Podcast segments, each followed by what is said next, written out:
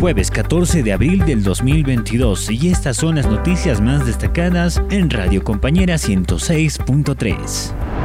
300 efectivos de tránsito serán desplegados durante los feriados de Semana Santa. El director departamental de tránsito, Walter Sosa, informó que los efectivos policiales se encontrarán en la carretera Copacabana y en la carretera Los Yungas para ejercer controles y brindar seguridad a los peregrinos.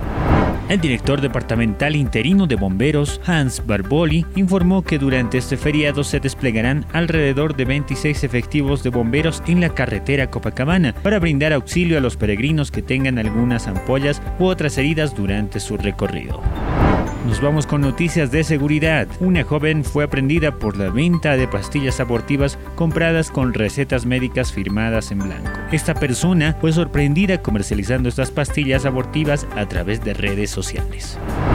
Nos vamos con noticias de política luego que la ministra de Planificación Gabriela Mendoza señalara que la boleta del Censo de Población y Vivienda 2022 no incluiría la autoidentificación de mestizo porque sería un retroceso e implicaría una característica discriminatoria, el diputado del MAS, Sandro Ramírez, afirmó que él se considera mestizo, pero no está de acuerdo con incluir este término en la boleta censal.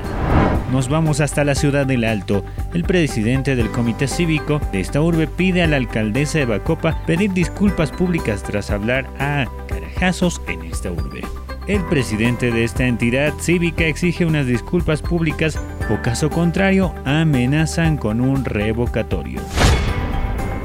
Esta y mucha más información la puedes encontrar en nuestra página web www.radiocompanera.com y también síguenos en nuestras redes sociales, Facebook, Instagram, Twitter y YouTube. Radio Compañera 106.3.